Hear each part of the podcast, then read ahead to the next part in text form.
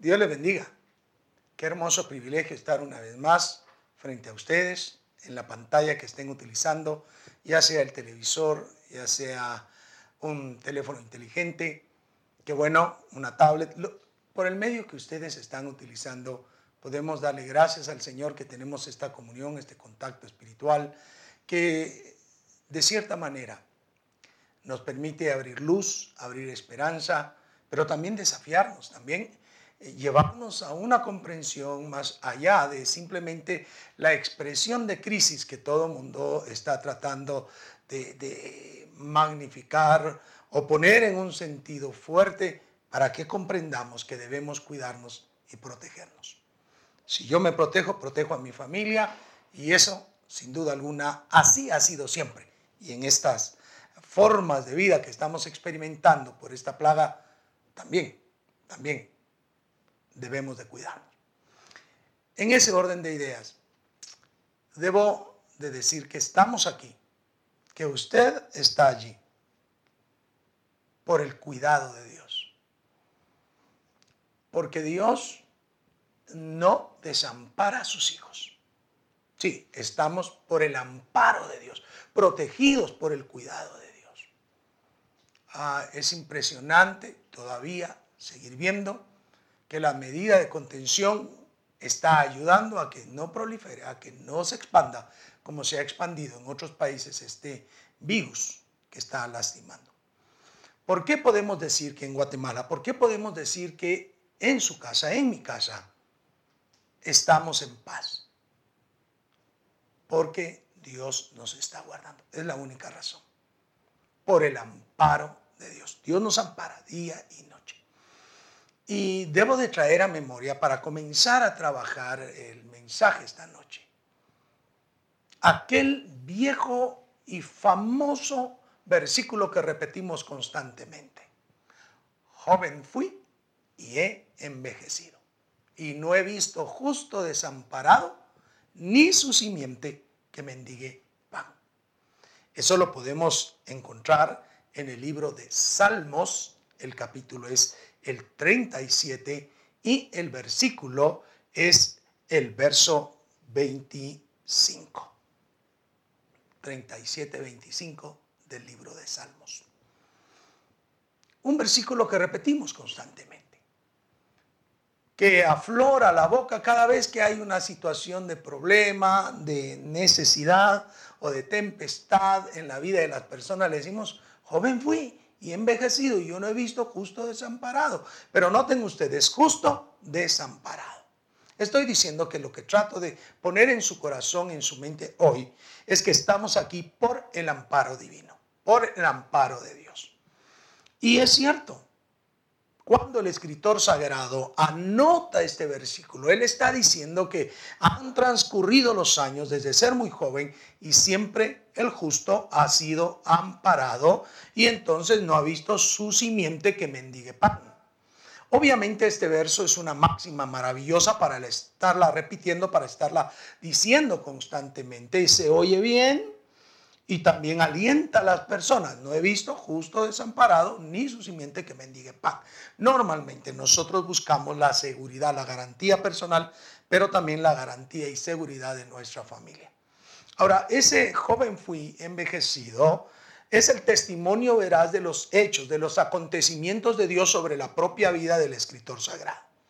Él fue joven y comenzó a ver que Dios siempre lo amparaba, comenzó a ver que Dios siempre estaba con él y llega a la vejez y continúa viendo su descendencia tener la misericordia de Dios. Así que ese verso 25 tan famoso, tan maravilloso, lo primero que nos, hace preguntar es, ¿amparado de quién? ¿Amparado por quién? Solo, solo ese término de estar amparado nos debe de llevar a la pregunta, ¿quién es el que ampara al justo? ¿Quién es el que ampara a la simiente del justo para que no mendigue pan? Y entonces los versos siguientes, solamente usaremos unos tres versículos, tratarán de explicar de alguna manera por qué el justo no es desamparado y por qué su simiente no mendiga pan. Ahora, veamos entonces ese versículo 26 dice, en todo tiempo tiene misericordia y presta. Es la primera parte del versículo, del versículo 36. En todo tiempo tiene misericordia y presta. ¿Por qué estamos aquí? Por el amparo de Dios. Porque el justo no está desamparado. Porque en todo tiempo, en todo tiempo, noten, dice, tiene misericordia. Es decir, fíjese bien, la palabra del Señor dice allá en Eclesiastés capítulo 3 que hay tiempo para todo. ¿Sí? Incluso en la parte final del versículo 5 dice que hay tiempo de abrazar y hay tiempo de abstenerse de abrazar. Hoy nos cae, pero como anillo al dedo ese versículo en su parte final, porque ahora uno quiere saludar, quiere abrazar, no puede simplemente porque procura cuidarse, procura establecer ese distanciamiento social para que de alguna manera también estemos evitando que esto que está sucediendo pueda convertirse en algo muy difícil para nuestras autoridades.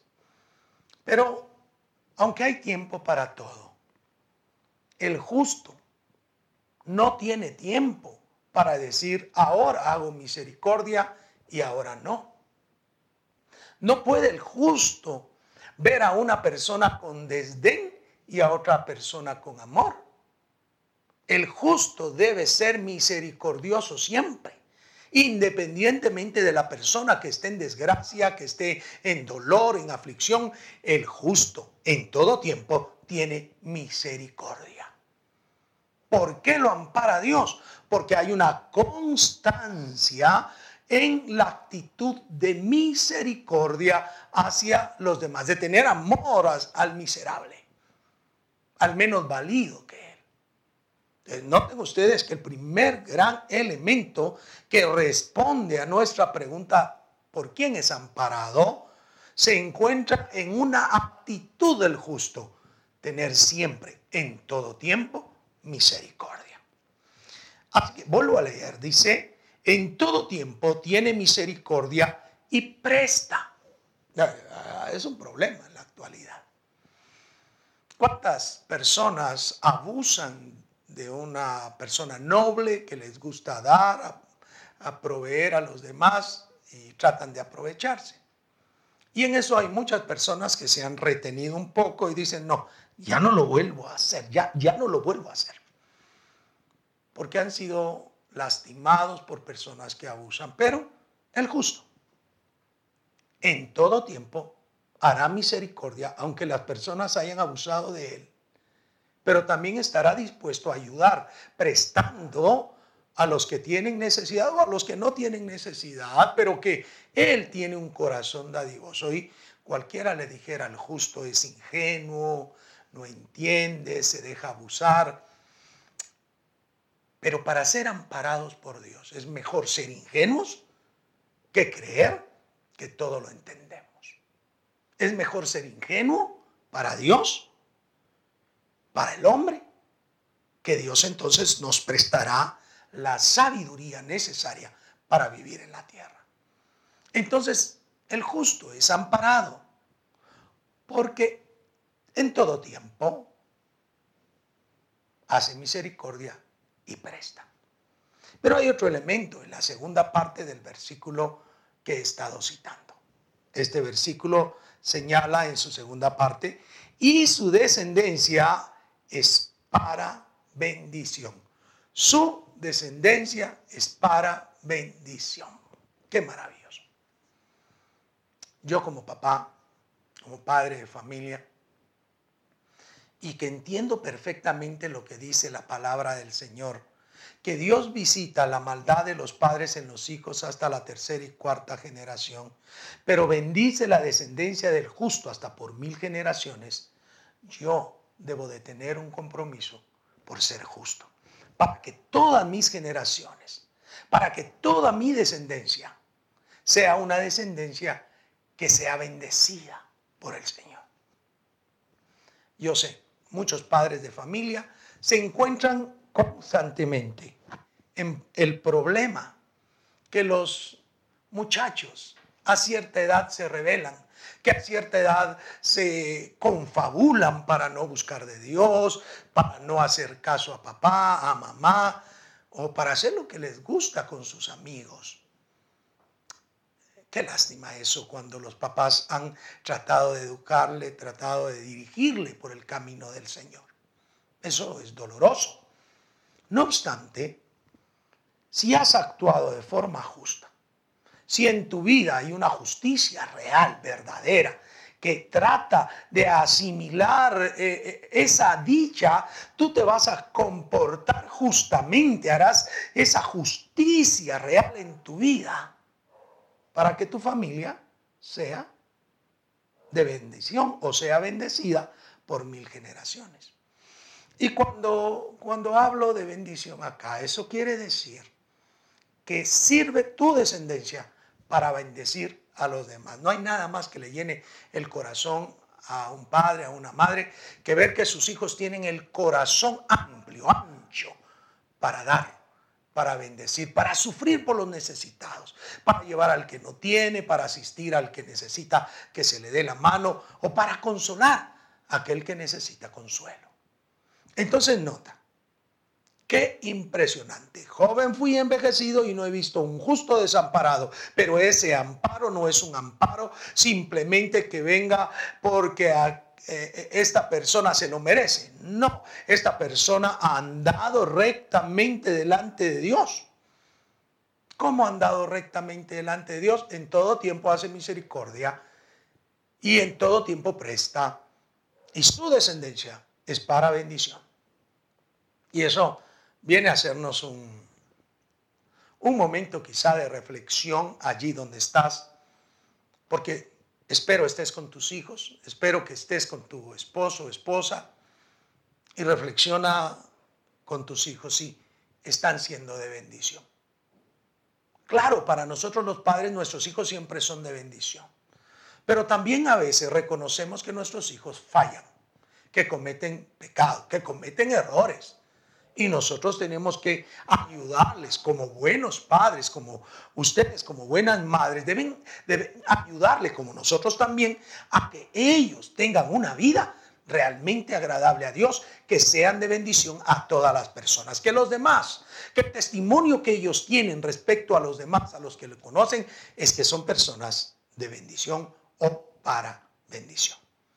Ese primer aspecto que nos desafía nos medita ahora porque tenemos la posibilidad en casa. La posibilidad de llegar con nuestro hijo, con nuestra hija. Llegar con nuestros hijos en conjunto. Y hacer un pequeño análisis de vida. Dios ampara al justo. Y si usted y yo, mi amado hermano y hermana, hemos hecho lo necesario para ser justos delante de Dios, Podemos, tenemos la solvencia moral de llegar con nuestros hijos y guiarles hacia una vida que realmente sea correcta en misericordia hacia los demás. Y entonces puede haber que en casa el hijo, la hija necesiten llegar a Dios, ofrecerle perdón porque no han actuado bien. Y si no han actuado bien, nosotros podemos ayudarles a que se dirijan a Dios. Y si nuestros hijos están haciendo bien, si nuestros hijos están siendo justos como nosotros, si están haciendo misericordia con los demás, si están prestando eh, por misericordia, su descendencia tendrá la bendición de ser bendición a los demás. Estamos aquí por el amparo divino, por el amparo de Dios. Pero es necesario que vivamos como el justo vive, para no ser desamparado y para que su simiente no mendigue pan. Veamos el verso siguiente, dice, apártate del mal y haz el bien y vivirás para siempre. Este versículo también hace un estatus de no hablar más del justo, sino desafiar al lector, desafiar al oyente para que comprenda. Si queremos nosotros el amparo de Dios, primero apartémonos del mal, hagamos el bien y entonces viviremos para siempre. Yo quiero hacer notar algo que ha sucedido en estos tres versículos que he leído. Joven fui y envejecido, un tiempo muy prolongado. Y en ese tiempo muy prolongado, nunca he visto, no he visto justo desamparado ni su simiente que mendigue pan. Un tiempo muy prolongado. En el, en el versículo siguiente, el 26, vimos en todo tiempo. En todo tiempo hace misericordia el justo. Todo tiempo. Un tiempo muy prolongado que iría desde el momento en que toma decisiones por sí mismo hasta su muerte. En todo tiempo. Hace misericordia y presta. Todo tiempo. Y ahora en este versículo dice, y vivirás para siempre. Wow. No sé si me estoy dando a comprender perfectamente. El escritor sagrado envuelve los tres versos en la idea general que el tiempo trasciende para aquel que es justo. Trasciende.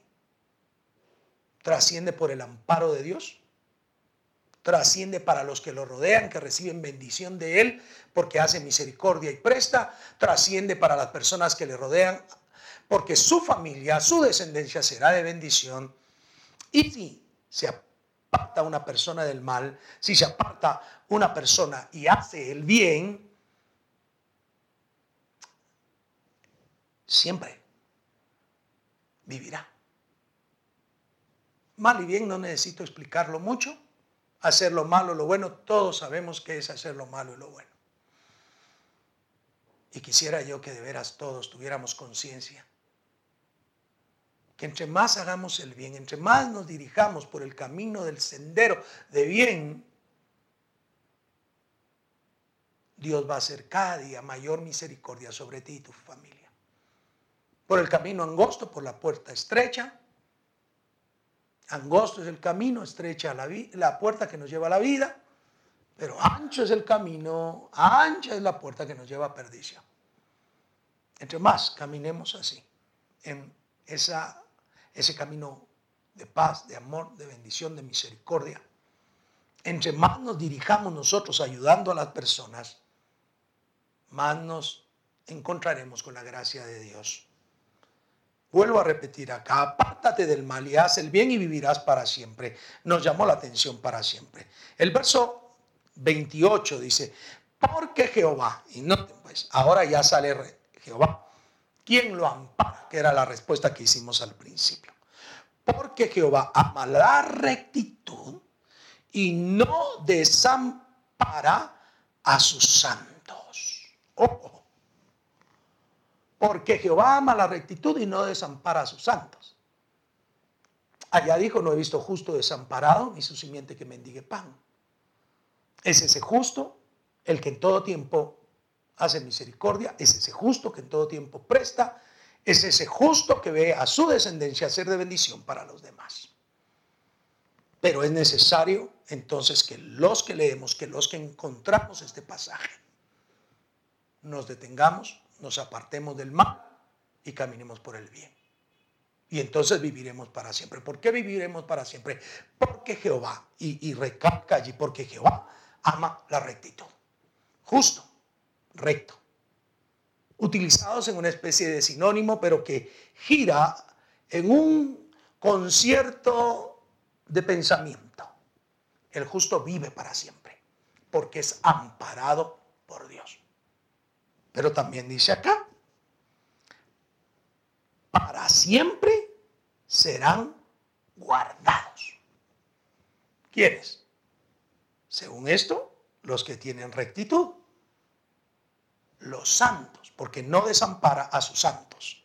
Así que el justo, el recto, el santo, que debemos de conservar santidad en todas las áreas de nuestra vida, todos estos serán por Dios amparados por siempre.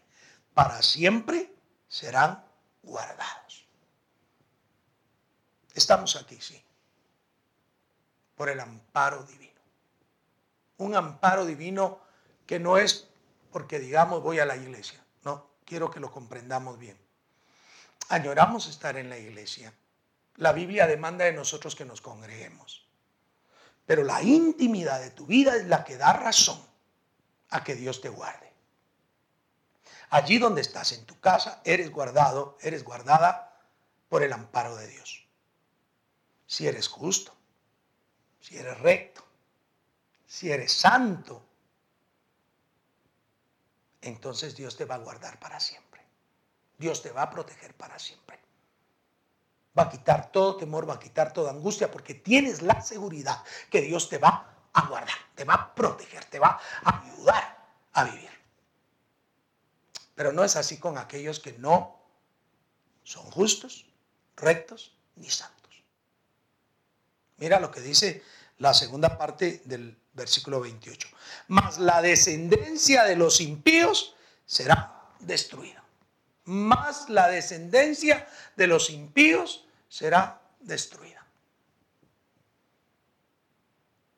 Qué fuerte. Joven fui y envejecido y no he visto justo desamparado, ni su simiente que mendigue pan. Porque Jehová lo ampara. Jehová lo está guardando. Está por el amparo de Dios viviendo, tanto él como su descendencia. Y ambos entran en labor, en trabajo, el, justo, haciendo todo tiempo misericordia y prestando. Y la familia, la descendencia, siendo de bendición. Y en ese, en ese ser dice, por favor, apártate del mal y haz el bien. Y entonces serás guardado para siempre. Serás protegido para siempre, como dice acá, que tú serás, eh, vivirás para siempre, dice el verso 27 al final. Y acá nos enseña el Señor en el verso 28, su primera parte, que Jehová va a bendecir al recto porque lo ama, porque eh, hace lo correcto, Él protege a los santos y los protegerá para siempre. Nuestra vida como hijos de Dios implica una seria toma de decisión. Y ahora que estamos en familia en casa, es cuando más debemos procurarla. Amados hermanos y hermanas, que su familia sea justa, que su familia sea recta, que su familia sea santa. Tres valores indiscutibles. Porque vivimos por el amparo divino, por el amparo de Dios. Los malos, los perversos, no disfrutan esa, esa dicha, ese beneficio de parte de Dios. Entonces, en esta breve prédica debo de señalar la importancia de estar acá por el amparo divino y de invitarte cordialmente a que siendo justo, a que siendo recto, santo,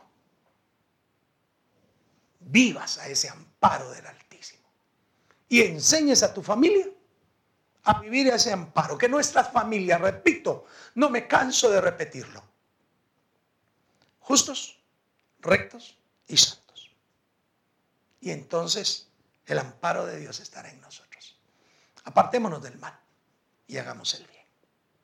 Quiero invitarte que en tus reuniones familiares puedas continuar reflexionando en esto que acabo de decir y comprometerte en conjunto a vivir una vida de justicia, de rectitud y santidad. Vamos a orar. Quiero orar por ti. Por favor, inclina tu rostro. Amado Dios que estás en los cielos, por tu misericordia, por tu fidelidad. Estoy acá pidiendo por mis amados hermanos y hermanas y sus familias. Llénales de gracia, llénales de amor, llénales de bendición, por favor. Y ayúdanos a ser justos, rectos y santos, para vivir para estar aquí, por el amparo divino, por tu amparo, Dios, porque creemos que nuestro Señor Jesucristo ha hecho una obra maravillosa en nosotros. Te adoramos en Cristo Jesús. Amén y amén. Antes de despedirme, quiero aprovechar para recordar lo que ya mencioné dentro de la exposición de la palabra. Hay tiempo de abrazar y tiempo de abstenerse de abrazar. Estamos viviendo ese tiempo. Eh, yo me he encontrado con muchas personas y uno siente el impulso, inmediatamente quiere abrazar, inmediatamente quiere dar la mano, quiere dar el ósculo santo, pero debemos, debemos aprender, estamos en un tiempo de abstenernos de abrazar. Pero detengo este, este tiempo para animarte, hijo de Dios, hija de Dios, tu familia, que salgan de casa los que deben salir y que vayan con todas las medidas estrictas, que lleven su mascarilla, que lleven su gel. Es necesario que nos cuidemos los unos a los otros. Todavía no hemos llegado a ninguna etapa en donde hay contagio comunal ya pareciera que comienza a asomar algo. Pero aparte de la misericordia de Dios, debemos de ser prudentes. Aparte de que Dios nos cuida, debemos de tomar las medidas necesarias. Animo a Lluvias de Gracia Norte a no verlos en la calle descubiertos, como que nada está pasando, o con un niño, con una niña de la mano. No, no es broma. Eduquémonos. Ser respetuosos a Dios es muy importante, ser respetuosos en las casas es muy importante, a nuestros padres, eh, pero también es importante respetar la autoridad. Recojámonos a las cuatro. Que las personas que nos rodean vean que somos testimonio a carta cabal. Y oremos, oremos los unos por los otros. Porque estamos aquí, como ya lo he dicho, por el amparo de Dios, por el amparo divino. Que la mano de Dios los guarde, los cuida, los protege y les llene de su amor y misericordia. Hasta la próxima.